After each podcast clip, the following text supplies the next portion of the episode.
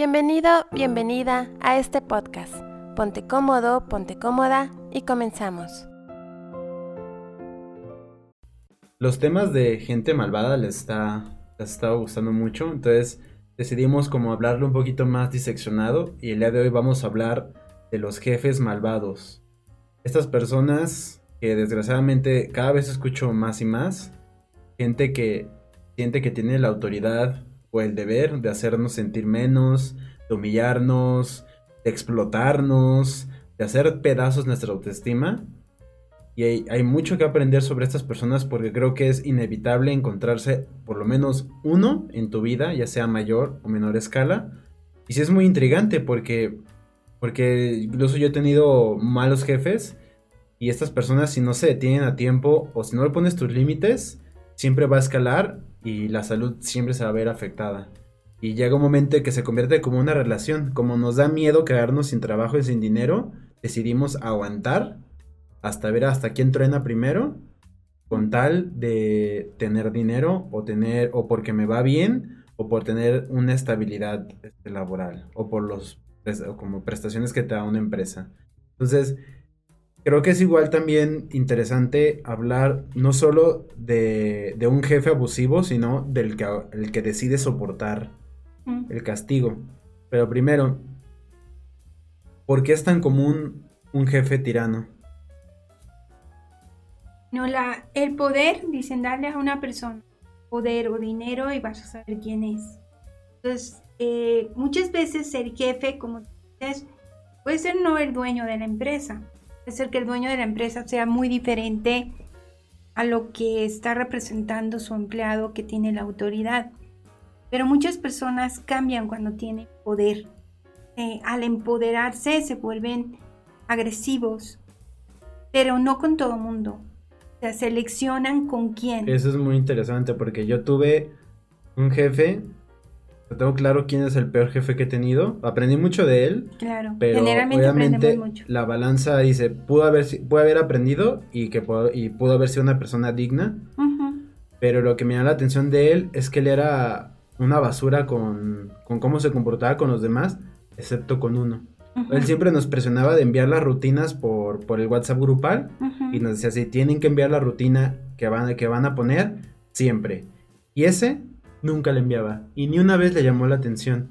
Y ya hablando con el recepcionista y todo, y llegándolo a ver, él, él, era como el único que se le ponía de frente. Que por ejemplo le decía, tal esto, tal cosa, o tal cosa, y decía, ah, Simón, hey.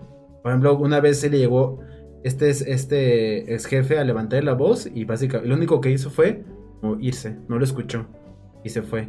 Incluso había veces él llegaba tarde siempre, había veces que, ni se presentaba a la clase, una vez lo encontramos dormido en, el alacén cuando había clase y nunca le hizo nada, nunca lo despidió, siempre, siempre nos decía a nosotros que le iba a despedir, nunca lo despidió hasta que tronó el lugar. Entonces, me llama la atención que los demás que en teoría hacíamos lo que él pedía y a mí, a mí me hizo muchas cosas, pero ese tipo nunca le hizo nada. Porque eh, cuando uno pensaría, él se merecía, bueno, no se lo merecía, pero es el que uno pensaría que debió haberle tocado los trancazos y no le tocaron.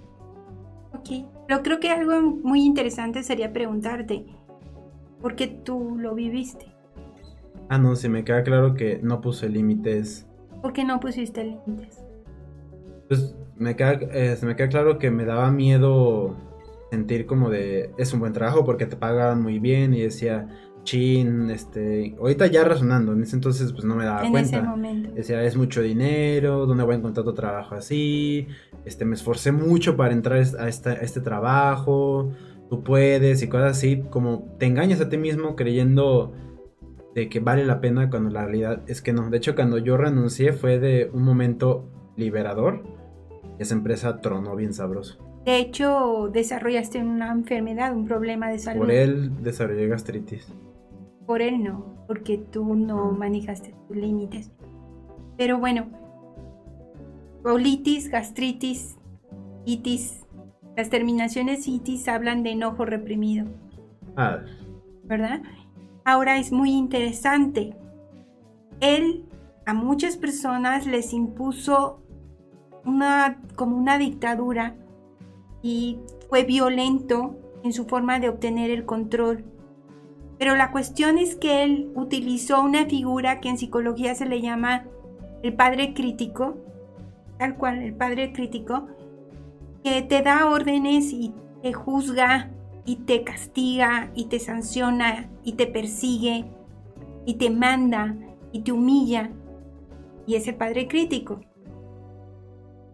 Y solamente funciona el padre crítico con los niños sumisos es decir, con las personas que actúan como niños obedientes, que le dan su poder personal y el otro abusa de ellos. Para salirte de eso, tendrías que irte a la parte adulta, que no es lo que hizo el chico que tú me dices. Él utilizó el niño rebelde en el que también hacía berrinches. O sea, tú quieres ordenarme como un padre crítico, yo como niño rebelde te ignoro. ¿Sí? Entonces eso es un reto. Pero, o sea, también el mensaje no es decir ser rebelde con tus jefes. No, pero no fue, no, no hizo. O sea, eso habla también de, o sea, lo que dice de el jefe, o sea, que permite que alguien lo, porque también no todos los jefes son malos. También hay empleados que son, que son muy deficientes y que incluso se rebelan y que tú quieres hacer todo lo posible para sacar lo mejor de ellos y nomás no se puede. La solución no es ser ni sumiso ni rebelde. Podemos irnos a otro lado, a ser adultos. Y que cuando recibas una orden que no te parezca lógica, cuestiones. Pero para hacer esa parte de adulto tendrías que actuar desde el amor a ti mismo y no desde el miedo. A través del miedo te controlan, cuando en los noticieros nos ponen hay muertes, hay peligro, tantos muertos, todos están muriendo, entonces el pueblo baja su densidad energética y actúa desde tener miedo a lo que está pasando. Y es más fácil manejar a un pueblo con miedo que a alguien que se ama a sí mismo, porque quien se ama a sí mismo se empodera. Cuando tú dijiste, hasta aquí, independientemente de cómo lo hayas hecho, ¿qué, ¿cuál fue la gota que derramó el vaso? Es un acto de amor propio. Y dime si no. Sí, claro. ¿Qué te hizo decir ya, no quiero más? Porque igual seguía siendo una empresa que te daba un buen sueldo, igual era una oportunidad económica, pero ¿qué fue la gota que derramó el vaso? ¿Cuál fue? La gota que derramó el vaso. Pues es que yo creo que a ver, no me acuerdo exactamente el, momento, pero creo que fue la acumulación de, todo lo, que me hacía sentir. O sea, no me acuerdo, yo creo que lo bloqueé. O sea, porque neta... Es importante que lo ubiques. ¿Qué pasó? ¿Te llamó la atención? Ah, ya me acordé. ¿Ves? es importante. Fue una vez que estaba lloviendo muchísimo, yo daba clase los viernes. Sí. Y los viernes es un día famoso en los gimnasios porque la gente no va a entrenar. O sea, eso pasa en todos los gimnasios, en todos. Y él daba los lunes. Aparte era, él era jefe y aparte daba clases, que lo cual a mí era un error porque no, si te divides no tienes la misma atención, tanto es así que el lugar ya tronó. Este... Y él me echaba la culpa de que no había gente por mi culpa. O sea, había muy poquita gente, había muy poquito lo normal. O sea, siempre había gente. Y había días que llenaba por eso ya y la gente sabía que le gustaba mi clase. Y una vez que llovió, era imposible que alguien llegara porque estaba, era una lluvia torrencial. Y los viernes él no iba. Y cuando fue el lunes, me dijo, este, este, se enteró porque él siempre checaba los cuánta gente iba y fue muy poquita gente, ¿sabes? Y me dijo, ¿por qué no fue gente? dije, no, pues estaba lloviendo. Y me dijo, eso no es una excusa. Y dije, este tipo está, está mal. O sea, nunca le vas a dar gusto. Ok. Y dije, hasta aquí, no, no aguanto más a este loco. ¿Y qué le dijiste? Creo que ni le contesté, le dije, pues estaba lloviendo. O sea, me lo tragué. ¿Y renunciaste? como a la semana. Ajá. ¿Y qué pasó? ¿Cómo respondió él a tu renuncia? Tranquilo. O sea, platicamos así, todo ah, pues gracias por el proyecto, bla, bla, bla, bla, Ya. Muy bien. ¿Y cómo te sentiste cuando ya te fuiste? Bien, porque ya no tenía que lidiar con él. ¿Y tu salud cambió? Sí. Mejoró mucho, ¿verdad? Y eso es importante. O sea, cuando nosotros permitimos el abuso, nuestro cuerpo colapsa. porque no estamos hechos para la sumisión. Estamos hechos para el amor propio. Una persona que se ama a sí mismo tiene mejor salud. Ahora te voy a poner ejemplos para la gente que está lidiando con un jefe malvado y cuál es la forma más inteligente de enfrentarlo. Un jefe te acosa. Esto va para, puede ser hombres y mujeres. Acoso me refiero insinuaciones, te manda mensajitos de que estás muy guapo, muy guapa, te toca o cosas así. ¿Cómo lidias con un jefe que te acosa? Yo lo que sugiero es que si te mandan esos mensajes, no los contestes, los conserves, el 1, el 2, el 3, hasta ahí llega. Y entonces, ahora sí, con tu celular en mano, vas y le dices, Señor, yo no, no quiero problemas, estoy guardando estos mensajes por si se necesitan, le pido respeto, el mismo respeto que yo le doy. Si por eso te despide, pues tienes pruebas de que has sido acusado y entonces tendrías una indemnización legal. Pero si es en el momento físico. Que no es un celular, sino que... Ajá, de que, por ejemplo, porque si es conocido historias de que a lo mejor estás sola y se te acerca y se te pega, te agarra de la espalda. Para que la persona trate de invadir tus límites, vio miedo o vulnerabilidad. ¿Sí? Entonces, lo que yo haría en un caso en el que sienta que me están acosando, yo lo que sugiero es ser firme y clara que no te vas a quedar en un lugar donde te estás sintiendo incómoda y si se vale voltear a ver a la persona y decirle, no me gusta esta situación, le pido que guarde su distancia. Pero eso no es tan fácil porque mucha gente no tiene el valor o las agallas para atreverse a romper esa línea. O sea, ¿de dónde agarran esa fuerza? Entonces, si no tiene el valor ni las agallas para cuidar de sí mismo, en esa empresa o en cualquier otra lo van a seguir acosando. O sea, no hay nada que evite que te hagas responsable del cuidado personal. Y el primer compromiso que tienes es contigo. Y ninguna cantidad que te paguen justifica el acoso. Un día tuve una alumna que me comentaba que trabajaba en una empresa que es muy moralista eh, aquí en Guadalajara y me decía que incluso, o sea, había mucho, una entrevista de trabajo para ser seleccionado muy metido en la religión. Y ya lo la contrataron pero el dueño de la empresa la acusaba sexualmente, la tocaba en su cuerpo textualmente, eso hacía. Ella estaba casada y tenía muchísimo miedo y no, no se atrevía ni a decirle a su marido ni a ponerle límites. Y el Señor cada vez más aumentaba la forma en que la tocaba, cada vez era más invasor y más burdo. Era un señor grande. La chica debe haber tenido unos 35 años, el señor unos 75, 80. Entonces cuando viene conmigo, me dice esto, de esta situación que está viviendo, y empezamos a trabajar a que ponga límites, a que pierda el miedo, a que pida ayuda. Y a la primera persona a la que le contó que estaba viviendo un acoso es a su marido. Ella en la sesión me decía, Blanca, mi marido se va a molestar, va a creer que yo lo provoqué o me va a decir que no podemos porque necesita mi sueldo. Lo citamos a la sesión y fue grande su sorpresa que el marido le dijo, amor, ¿qué haces ahí? Renuncia. No tienes por qué estar batallándolo. Renuncia y pongamos un negocio juntos. Y así lo hizo.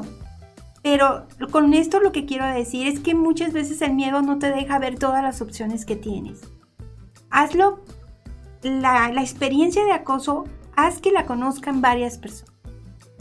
Que te vean fuerte, y sobre todo, no te quedes donde vas a estar sufriendo acoso porque es desgastante. Te vas a tener que dar lecciones a la otra persona del cuidado de tus límites. Lo más sencillo es que digas hasta aquí, que pidas ayuda, que lo hagas conocido y lo siguiente, este, que trabajes tu seguridad personal. Mm, y un jefe que te obliga a quedarte horas extra bajo la excusa de con tus deberes, así. Yo creo que todo se basa en que tú tengas claro tus derechos, dónde empiezan y dónde terminan, y que no permitas el abuso de tus derechos. Si tú lo permites una vez, van a ser dos, tres veces y más. La primera vez te la justifico con el que no sabían que ponías límites, pero la segunda abre la puerta a una infinidad de abusos. yo creo que las personas, y eso tú dime si no, las personas que creen en ellos mismos, que cuidan sus límites, que actúan no desde el miedo, sino desde la seguridad personal, les va bien económicamente, tienen mejores trabajos y no es que primero tengas un mejor trabajo para que te vaya bien. Si me explico, pagas un precio. Tú dices hasta dónde. Personas o jefes que te dicen, quédate más tiempo, yo ya tengo un compromiso. La primera vez puedes dejarlo, la siguiente no lo hagas porque van a, ya va a ser normal. Y después, si sales a tu hora de trabajo, te van a decir que te van a reducir tu sueldo. Entonces, estén muy claro dónde, dónde empiezas, dónde terminas, cuáles son tus derechos, cuál es tu horario de trabajo y si quieres estar en esa empresa. Si no quieres estar ahí, yo creo que nada justifica que permitamos la humillación por un trabajo. Y eso va mucho para las parejas, porque muchas parejas presionan al esposo o a la esposa que siga en un trabajo, a pesar de que están viviendo diferentes tipos de abusos, con la justificación de necesitamos el dinero. ¿Qué clase de apoyo y de amor es para tu pareja? Y cuando es un jefe violento, de los que te levanta la voz, incluso que te dice eres un inútil, eres un flojo, no sirves, ¿cómo le respondes a alguien que te dice eso? Todo comienza con el primer, la primera falta de respeto, con el primer grito, con la primera amenaza, con la primera ofensa.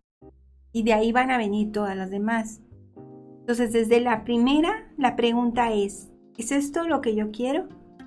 Es lo mismo el jefe que una relación de pareja. El primer, eres un tonto, no vales nada, es solamente el principio de un infierno. Entonces, desde la primera, es decir, no le permito que me hable así. La ley te protege como trabajador a que no vivas un abuso pero toda persona que está escondida o viviendo desde el miedo, lo único que va a conseguir es más de lo mismo. ¿Cuáles serían las señales para detectar que estás a punto de lidiar con un jefe tirano? El ambiente, la energía que sientes en el lugar, es algo que hemos trabajado mucho en este canal. Percibe la energía del espacio al que estás entrando, las instalaciones, el lugar que te asignaron para trabajar, eh, la man es muy importante. La persona que asiste al jefe, su postura corporal, el lenguaje corporal del jefe, eso es muy importante.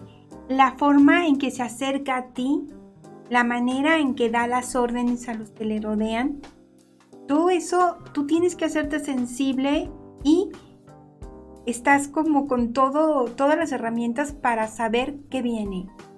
Es más, te lo pongo súper interesante. Cuando tú conoces a alguien por primera vez, si tú la analizas desde tu interior, o sea, no desde los sentidos, sino desde tu voz interna, desde tu sabiduría interna, tú sabes qué va a pasar con esa persona en un año. Mm. Haz ese ejercicio. A ver, estoy conociendo a esta persona, estamos iniciando una amistad. En un año, ¿cómo voy a estar con ella? Y tú me vas a decir, ay, sí, ¿cómo? Simplemente llevo dos minutos platicando. Me pasó, por ejemplo, conocí a alguien en el gimnasio, una amiga, y en dos minutos se quejó del instructor, se quejó de las instalaciones, dijo que nunca había bajado de peso, que los nutriólogos no sirven, que el ejercicio no tiene sentido. En dos minutos yo ya sé qué me espera si soy su amiga. ¿Sí me explico? En dos minutos yo ya sé que probablemente deje mi bariatra, que probablemente deje el gimnasio, o sea, porque me voy a llenar de esa misma energía. ¿Y en qué momento uno decide que es momento de mandar o no? ¿De mandar? Ah. ¿Cómo? o sea, que te, despidieron, o sea, tú pusiste límites y te despidieron. ¿Vale la pena demandar? Ah, de demanda legal. Sí, y es importante que defiendas tus derechos, para eso está la ley y sobre todo los trabajadores aquí en México, en cada país es distinto y están hasta sobreprotegidos.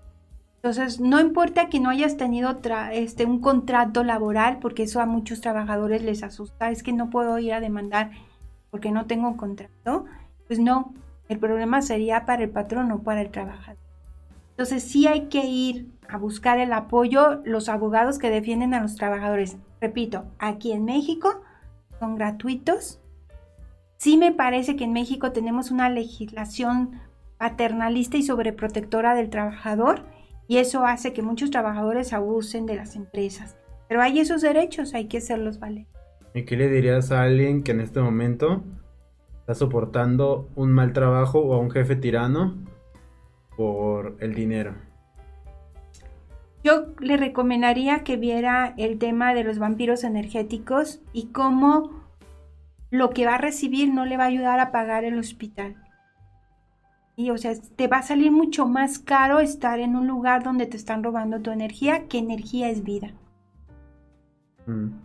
Pues, pues ya saben, no vale la pena. Ningún tra ningún nada que le haga daño a tu salud mental vale la pena. Porque sí, muchas veces hay enfermedades que se, que se generan a raíz de estas personas y es para toda la vida incluso. Entonces, uno tiene que preguntarse si tu sueldo es el equivalente a el valor de tu dignidad y de tu valor como persona y te va a caer el 20 si realmente vale la pena.